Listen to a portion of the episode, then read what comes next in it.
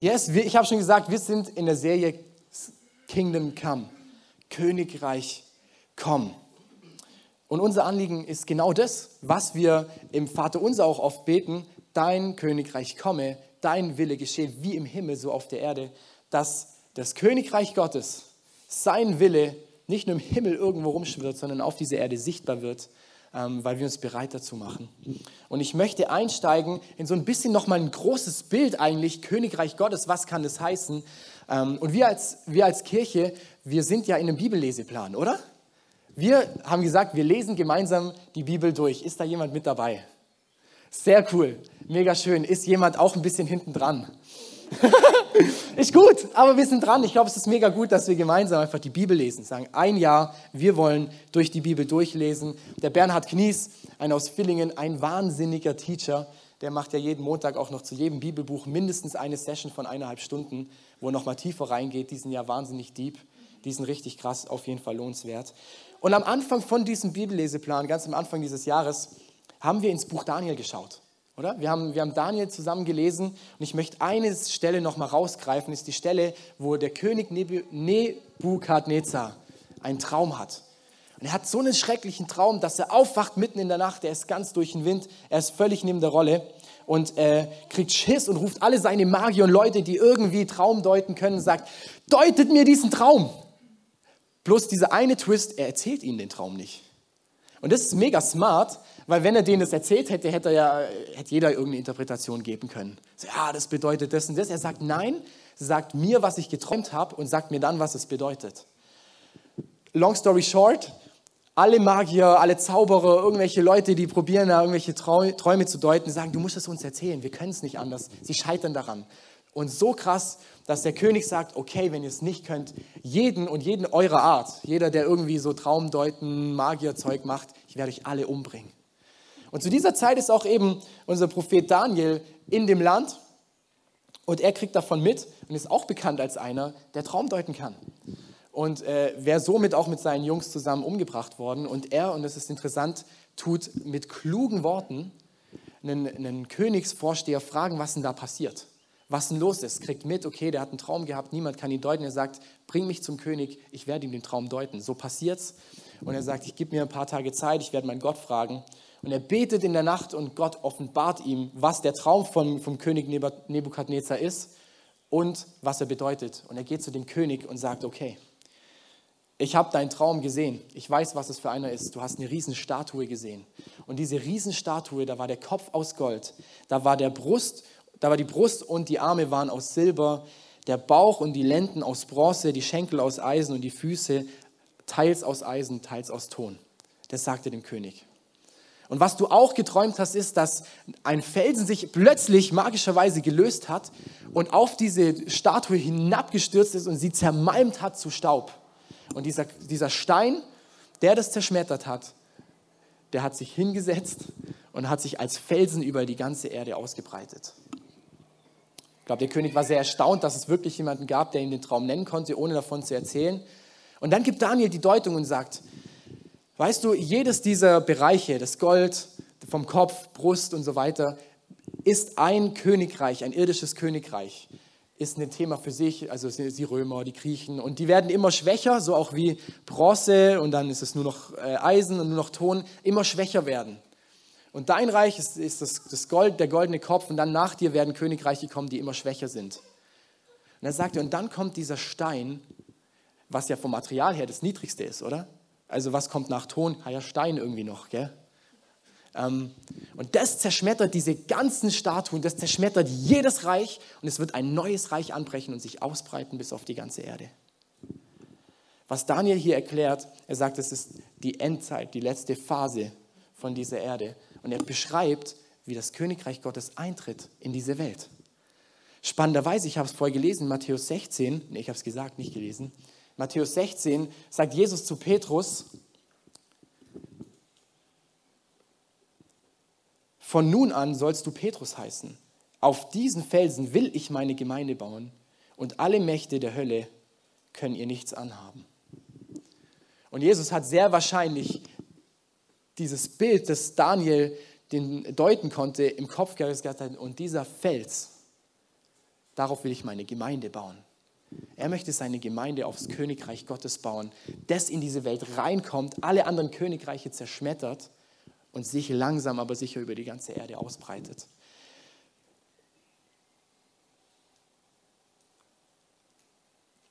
Jesus ist das Haupt der Gemeinde. Man könnte das so verstehen, dass man sagt, okay, Jesus überträgt das, das Haupt der Gemeinde an Petrus, der ja der Fels ist. Nein, Petrus heißt, kommt eigentlich von Petros und ist der kleine Fels und der große Fels ist eigentlich Petra.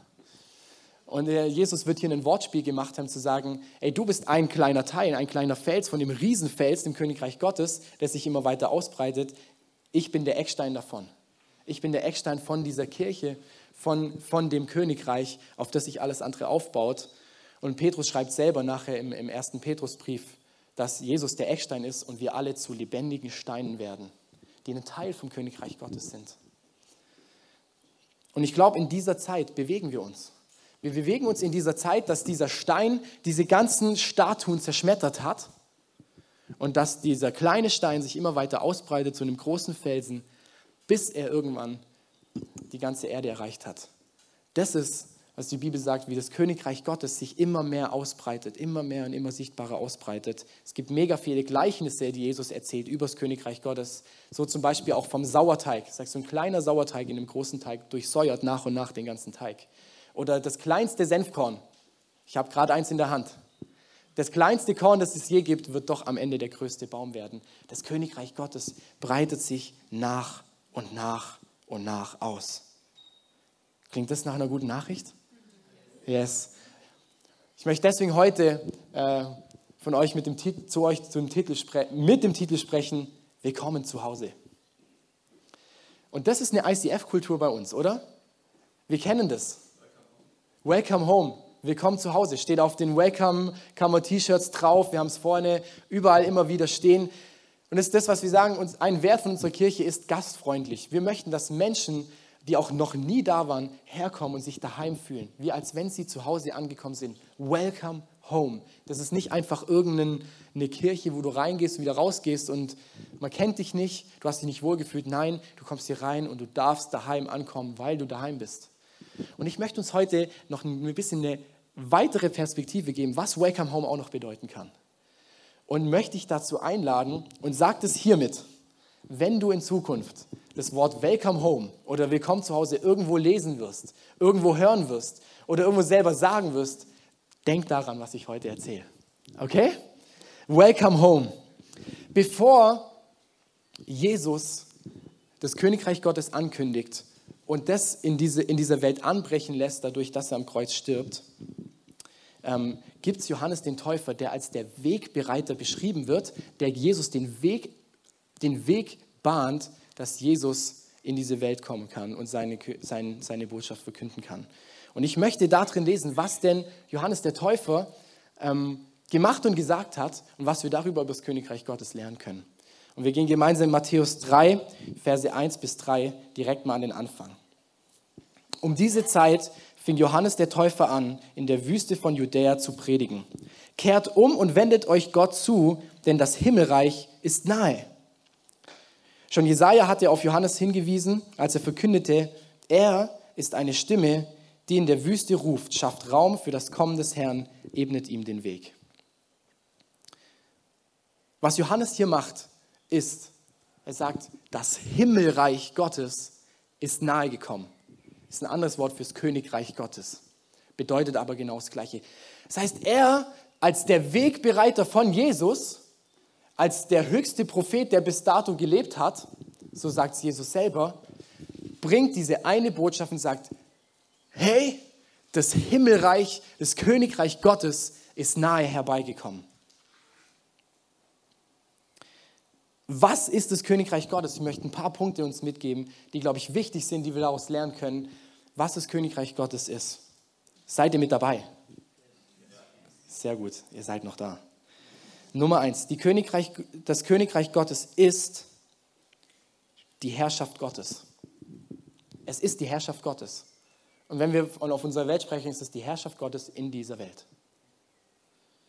Das ist das, was Johannes der Täufer hier ankündigt. Sagt, ey, das Königreich Gottes, die Herrschaft Gottes ist nahe herbeigekommen.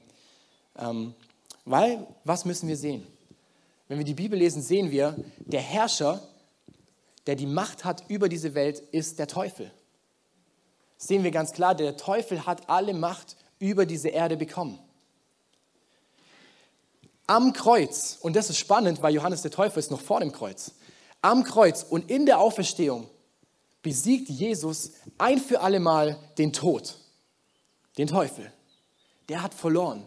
Und damit kann die Herrschaft und die Macht Gottes wieder in diese Welt plötzlich reingreifen. Und die Herrlichkeit Gottes, synonym zu dem Königreich Gottes, kann sich in dieser Welt nach und nach immer weiter ausbreiten. Und, und dieses Königreiches, was überall Jesus erzählt, ist schon angebrochen. Was meint er damit? Das heißt, es ist angebrochen überall da, wo ihm Raum gegeben wird, dass er seine Herrschaft ausüben kann. Warum ist hier gerade Königreich Gottes? Weil wir Gott einen Raum geben, dass er seine Herrschaft ausüben kann. Beginnt viel in unserem Herz. Das Königreich Gottes beginnt, dass wir in unserem Herz ihm Raum geben dafür, dass er wirken kann. Wir sagen oft, wir bauen das Königreich Gottes. Oder wir wissen auch, was damit gemeint ist. Ähm, aber eigentlich bauen wir nicht das Königreich Gottes, sondern wir schaffen Räume und Plätze, genauso wie wir Menschen ja nicht trainieren, bessere Jünger Gottes zu werden. Wir schaffen nur Räume, wo Gott mit seinem Heiligen Geist reinkommen kann, um sein Königreich Gottes auf diese Welt auszubreiten. Dass seine Herrschaft sichtbar wird in uns, in der ganzen Gemeinschaft, wo auch immer. In Lukas 17, 21 und 22 kommen die Pharisäer zu Jesus und fragen, wann kommt das Reich Gottes? Er antwortet ihnen und sprach, das Reich Gottes kommt nicht mit äußeren Zeichen. Man wird auch nicht sagen, sieh hier oder da. Denn seht, das Reich Gottes ist mitten unter euch. Jesus sagte ganz klar, ey, das Königreich Gottes ist schon da. Wenn ihr dem König aller Könige den Raum gibt, dass er seine Herrschaft bei euch ausüben kann. Und überall da, wo dieser Raum immer größer wird, da breitet sich das Königreich Gottes aus, weil seine Herrschaft plötzlich Raum gegeben wird.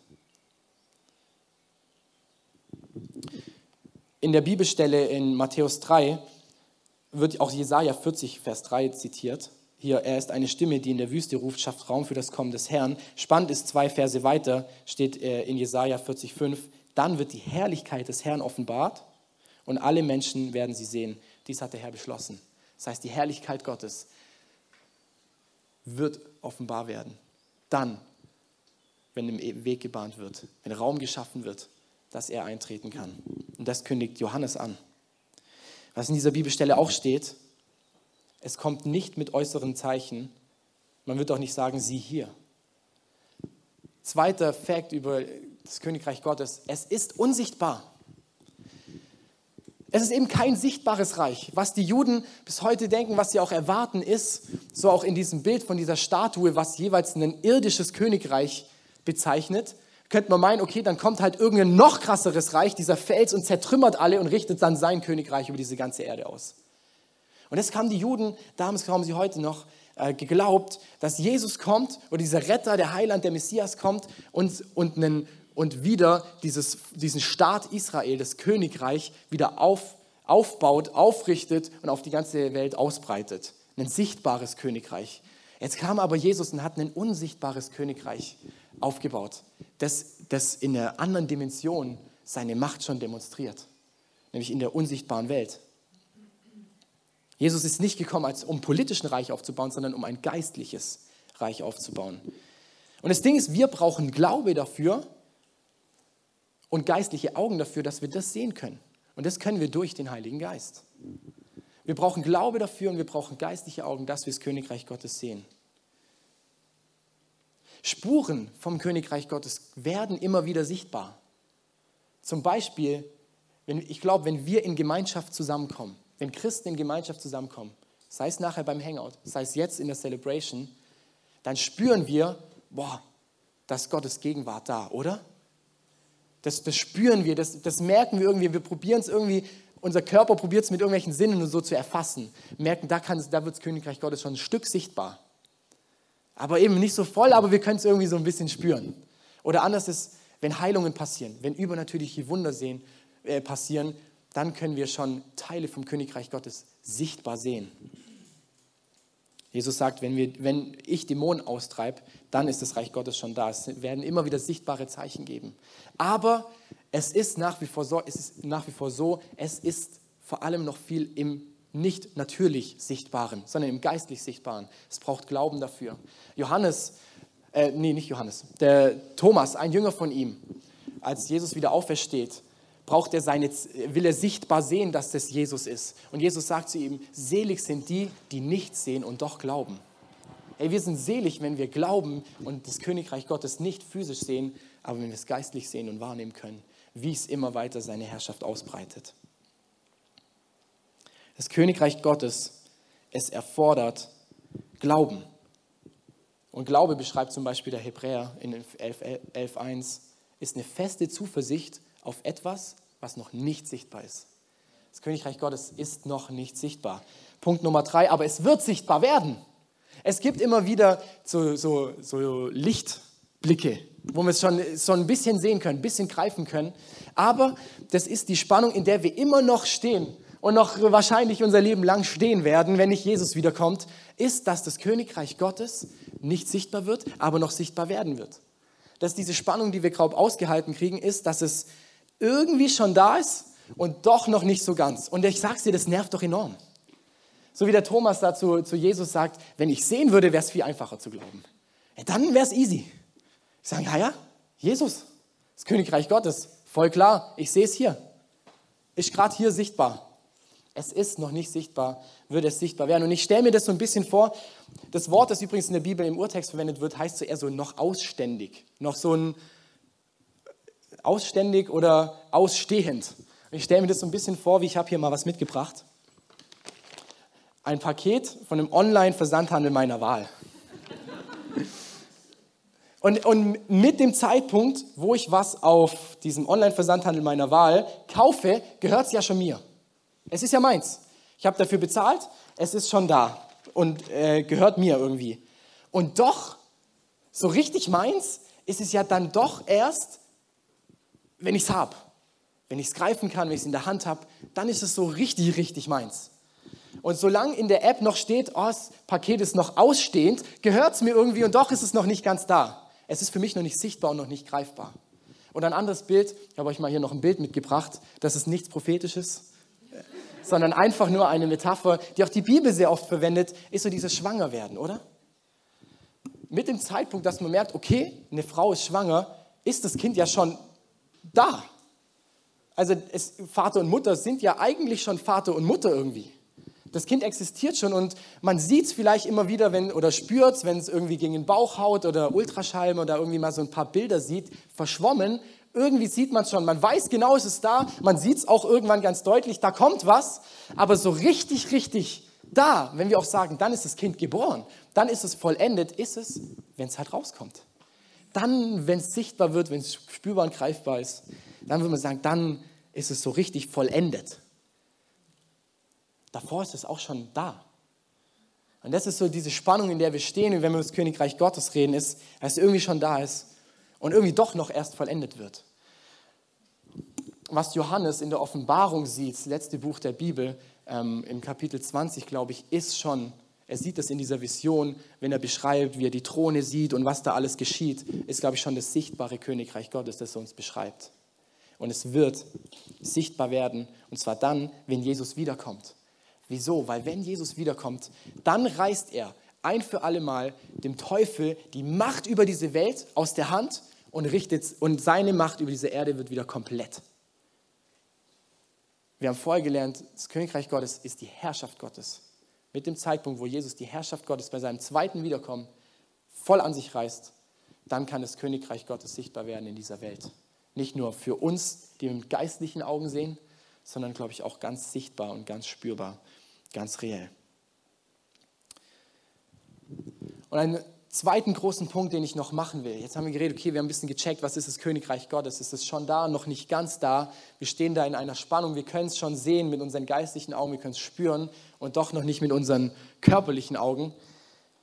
Ein zweiter ganz wichtiger Punkt, der absolut real ist in unserem Leben, ist, wir sind Bürger dieses Königreichs. Du und ich, wir sind Bürger dieses Königreichs. Kolosser 1,13 sagt, denn er hat uns aus der Macht der Finsternis gerettet und in das Reich des geliebten Sohnes versetzt. Oder Philippa 3,20. Denn unser Bürgerrecht ist in den Himmeln, andere Übersetzungen sagen Bürger des Himmels, von woher wir auch den Herrn Jesus Christus als Retter erwarten.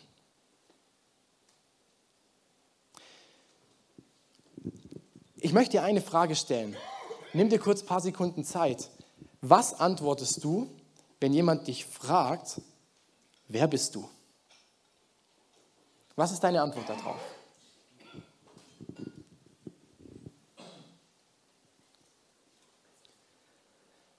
Ich glaube, die meisten von uns würden antworten, ich bin der Hans-Jürgen Uwe, bin 55 Jahre alt und Schreiner aus Frankfurt. Oder irgendwie so. Und das ist ja nichts Schlechtes. Ich möchte nur was aufzeigen. Niemand von uns würde auf die Idee kommen zu sagen, ich bin der Simon, geliebtes Kind Gottes, bin 24 Jahre alt und bin Bürger des Himmels. Ich will damit nicht sagen, dass wir das müssen, aber wir müssen verstehen, dass diese Identität und diese Heimat, die mit diesem Fakt, dass wir Bürger des Himmels sind, wenn wir Jesus angenommen haben, volle Realität in unserem Leben ist und wir sie mehr ergreifen müssen, glaube ich. Das ist ein Problem, was die Christen halt oft hat. Sie weiß nicht, dass sie Bürger des Himmels sind. Du und ich, wir sind Bürger vom Königreich Gottes. Ey, das muss uns klar werden, weil es ändert alles, unser gesamtes Leben, unser gesamtes Denken, weil es plötzlich einen Mindset-Shift gibt. Das ist nicht irgendwie, dass in deinem Pass noch bei Religion steht, äh, evangelisch-katholisch oder freikirchlich, äh, Schrägstrich, Bürger des Himmels. Nein, stellst dir eher vor, du hast eine neue, einen neuen Pass, einen neuen Personalausweis im Himmel, Bürger vom Königreich Gottes. Englische Identity Card. Schafft dir Heimat und Identität, wenn du weißt, dass du Bürger vom Königreich Gottes bist. Wieso poche ich da so drauf? Stell dir vor, jetzt auf gleich, wir werden gebeamt und sind einfach in China. Können wir uns das vorstellen? Zack, irgendwo einfach in China. Ist vielleicht cool, wir hatten keine Vorbereitungszeit, die Sprache zu lernen, keine Zeit, irgendwas mitzunehmen, uns irgendwie Informationen zu verschaffen. Es gibt niemand, der uns an die Hand nimmt. Wir sind einfach in China. Das wäre ein großer Einschnitt in dein Leben, oder? Also bei mir schon, allein bei der Sprache hört es ja auf. Oder geht es nur mir so? Wäre schon ein großer Einschnitt, oder? Ja, ja, ja. Okay, zwei Leute fühlen mit mir. Das ist okay. Ich glaube, es ist ein großer Einschnitt in dein Leben. Und was dann oft passiert, was wir auch äh, in der Geschichte sehen, oder guck mal nach Amerika. Was in ganz vielen großen Städten ist, es gibt Chinatown. Ein Teil einer Stadt, die eigentlich wie eine chinesische Stadt aussieht und auch funktioniert. Da ist auch die Sprache eher von Chinesisch dann in dem Fall. Wieso ist das so? Weil niemand sie an die Hand genommen hat und gesagt hat, guck mal, jetzt seid ihr im, im Königreich Gottes oder guck mal, jetzt seid ihr in Amerika, das ist unsere Kultur, lass uns Schritte aufeinander zukommen, lernt die Sprache, wie gehen wir damit um. Und ich glaube, so ist es leider auch viel zu oft im Königreich Gottes. Im Königreich Gottes herrschen viel zu viele Subkulturen. Und ich glaube, es herrscht auch eine sehr, sehr große Subkultur, die deutsch ist. Eine deutsche Subkultur im Königreich Gottes, die sich da irgendwie versammelt hat, aber die nie richtig gelernt haben, was heißt denn das, im Königreich Gottes zu leben und zu agieren. Und was dann passiert ist, wir nehmen unser Deutschsein, unsere Identität, die wir durch ähm, das Land Deutschland haben, machen es noch ein bisschen fromm, weil wir haben ja irgendwie Jesus in unser Leben genommen und laufen so durchs Leben. Malen unser Deutschsein noch so ein bisschen christlich an. Wenn so ein krasser Einschnitt passiert, dass du plötzlich rausgerissen bist aus Deutschland als Bürger versetzt ins Königreich Gottes, dann müssen wir lernen, da drin zu agieren.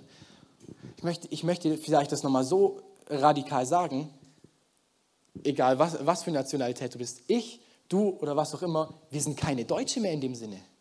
Die Bibel ist da recht klar. Sagt, eigentlich bist du kein Deutscher mehr sondern du bist Bürger vom Königreich Gottes. Du bist sogar Sohn oder Tochter von dem König, der da regiert. Was vielmehr gemeint ist, du bist Botschafter in diesem Land, wo du lebst. Ich bin Botschafter im Königreich Gottes. Und ich ehr und schätze die Kultur, die da herrscht. Ich halte mich an, auch an die Normen und was da, was da ist. Aber ich komme aus dem Königreich Gottes, meine eigentliche Identität. Und da herrscht eine andere Kultur, da herrscht auch ein anderes Gesetz. Da ist nämlich das Wort Gottes und die Kultur vom Königreich ist die höchste Autorität. Das steht über allem. Ich will damit nicht sagen, dass wir unser Deutschsein verleugnen müssen. Wir sollen das ehren, sollen das schätzen, sagt Jesus auch, wir sollen die Steuern zahlen, die Pflichten nachgehen, alles gut. Aber es herrscht für uns ein höheres Gesetz. Das Wort Gottes. Deswegen ist die Bibel so wichtig, weil sie ist das Wort Gottes. Und sie zeigt uns, wie das Königreich Gottes funktioniert. Was es da oft braucht ist, oder zum einen, wir müssen das wissen. Ich glaube, viele Christen haben das leider nie gesagt bekommen, dass sie, dass sie plötzlich rausgerissen sind eigentlich in ein anderes Königreich, mit anderen Kulturen, anderen Werten. Und wir brauchen Leute, die uns da an die Hand nehmen und uns das erklären und zu trainieren. Ich meine, wenn ich jetzt hier nach China gerissen werde, dann brauche ich jemanden, der mich an die Hand nimmt, mir zeigt, guck mal, das ist die Sprache, so fährt man auf der Straße oder wie auch immer. Hier und da kannst du das machen. Das braucht Zeit und das braucht Training. Und das Gott mit uns auch gnädig. Wir leben in Deutschland, aber sind nicht von Deutschland. Wir leben in dieser Welt, sind aber nicht von dieser Welt. Unsere Identität, unsere Heimat ist eine andere. Das muss uns klar werden. Wir, eigentlich sind wir Fremde hier, heißt in der Bibel auch an einer Stelle. Was heißt es, wenn plötzlich eine andere Kultur, ein anderes Gesetz für uns herrscht? Ich möchte ein paar Beispiele machen. Das Sichtbare ist nicht alles für uns hier auf der Erde. Da gibt es eine andere Welt oder eine andere Dimension, ist die geistliche Dimension, die geistliche Welt, die steht noch viel höher. Die ist auch noch viel mächtiger als andere und es drückt sich nur im Sichtbaren oft aus. Das ist eine Realität, die im Königreich Gottes herrscht. Was anderes, Großzügigkeit. Du bist kein Schwabe mehr, Mann. Das heißt, Du kannst und sollst sogar großzügig sein, weil du mit dem Versorger schlechthin überhaupt connected bist. In dem sein Königreich gehst du, dir steht alles zur Verfügung. Du musst nicht auf dieser Welt Geld horten. Das musste ich jahrelang lernen, dass ich im Königreich Gottes plötzlich lebe, wo ich nicht mehr irgendwie auf mein Geld schauen muss. Nein, ich kann großzügig sein. Ich kann Menschen davon abgeben. Ich kann Menschen segnen mit Geld oder mit meiner Zeit oder whatever. Großzügigkeit ist ein Teil vom Königreich Gottes. Vergebung Du musst nicht mehr an der Schuld festhalten, die jemand an dir begangen hat. Du musst nicht mehr daran festhalten und sagen, oh, dafür musst du bestraft werden. Das macht der Richter persönlich, Jesus für dich.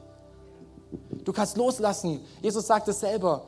Vergibt einander, wie ich euch vergeben habe. Das ist eine Kultur vom Königreich Gottes. Vergebung. Oder Dienermentalität. Andy hat letzte Woche auch drüber gesprochen. Sagen, ich diene anderen und diene Gott damit. Ich bin Diener. Ich bin der geringste aller. Ist kein Platz mehr für Egoismus. Gott bekommt die Ehre, ob ich Bock habe oder nicht, ob meine Seele gerade sagt, oh, ich bin müde, habe keinen Bock jetzt in Worship zu gehen. Im Königreich Gottes ist es eine Kultur, dass Gott die Ehre kriegt, weil sie ihm zusteht. Das sind ein paar Beispiele, was die Kultur im Königreich Gottes beinhalten kann. Und jetzt jede Predigt, alles, was wir irgendwie teachen und was wir probieren als Kirche auch zu, zu werden und, ähm, und auszudrücken, ist aus diesem Aspekt heraus, dass das Königreich Gottes und dessen Kultur sichtbar für uns wird und greifbar für uns in unserem Leben wird und wir Gott den Raum dafür geben, dass es in uns machen kann. Alles, was wir predigen, alles, was wir teachen, kommt aus dem Aspekt von der Königreich Gottes Kultur hinaus, weil wir glauben, dass die eine Relevanz für unser Leben hat und wir lernen müssen, damit umzugehen. Das ist am Ende Jüngerschaft, es Menschen zu zeigen, wie ich in der Kultur vom Königreich Gottes funktioniere. Und hab doch mal in Zukunft diese Brille auf, wenn du irgendwelche Predigten hörst, irgendwelche Podcasts anhörst, wenn du auch in der Bibel vielleicht mal liest. Oder was auch immer, in einem Gespräch mit Leuten unterwegs sein. Was zeigt das mir über die Kultur vom Königreich Gottes? Und wie kann ich danach leben?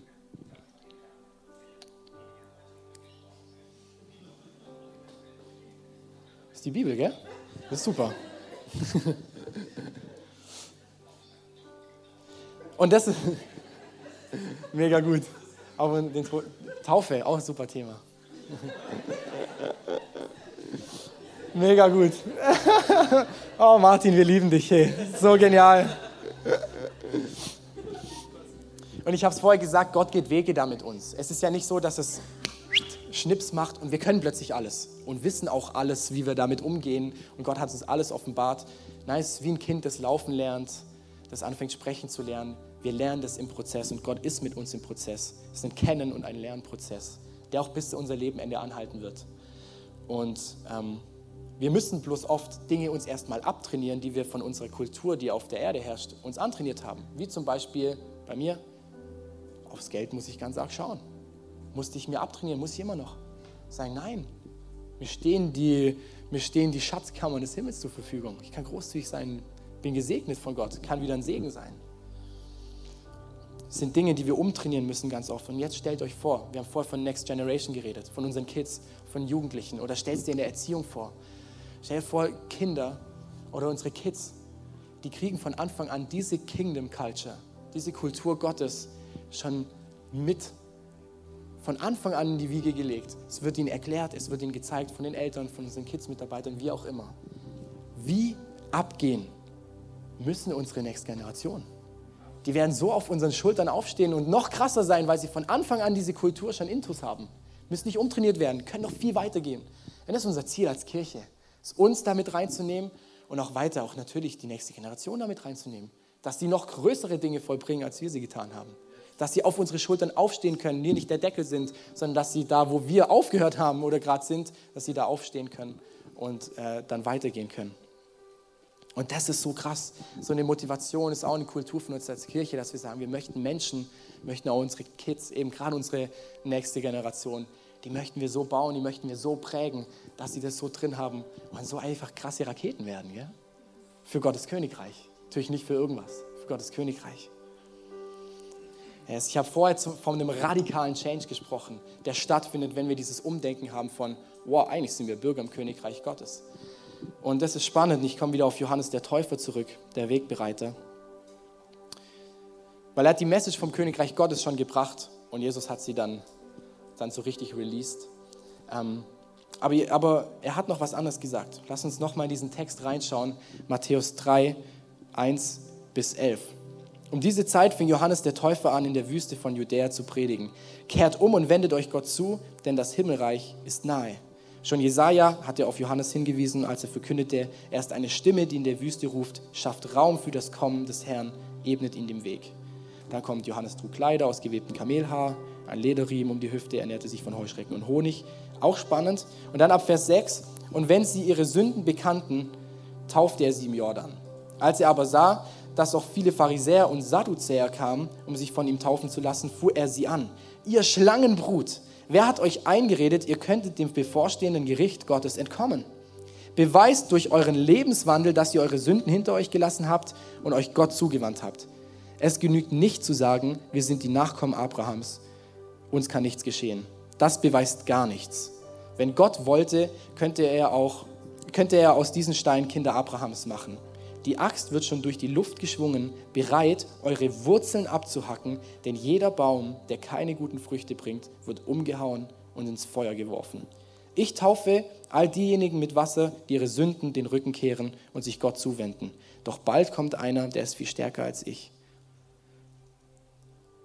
So viel gewaltiger, dass ich nicht einmal wert bin, euer Diener zu sein. Er wird euch mit dem Heiligen Geist und im Feuer taufen. Was war die große andere Message, die Johannes der Täufer gebracht hat, dass dem Königreich Gottes mit Jesus dem Weg bereitet werden kann? Er hat gesagt, ändert eure Einstellung. Das ist mein, mein letzter Punkt, eine neue Einstellung. Und das Erste, was er gemacht hat, ist, er hat Buße ganz laut verkündet. Vers 1, Vers 8 und Vers 11 können auch beschrieben werden als tut Buße oder bringt nun der Buße würdige Frucht oder tauft euch mit Wasser zur Buße. Das heißt, er redet permanent von Buße, dass das Königreich Gottes in euch sichtbar werden kann. Und es, die griechischen Wörter, die dafür verwendet werden, ist entweder Metanoia oder Metanoeo, das wäre das Verb dazu.